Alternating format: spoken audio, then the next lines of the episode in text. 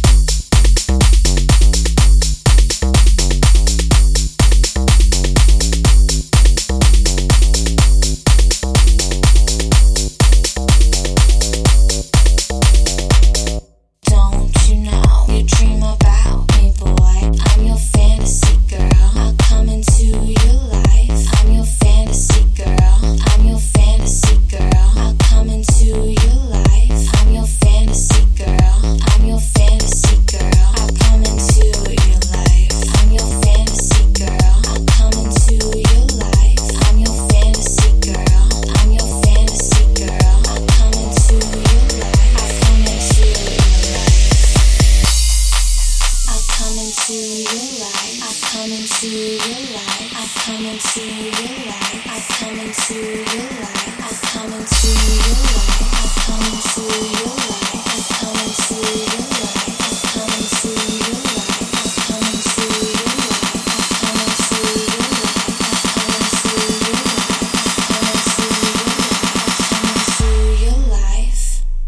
your fantasy girl. I make your dreams come true.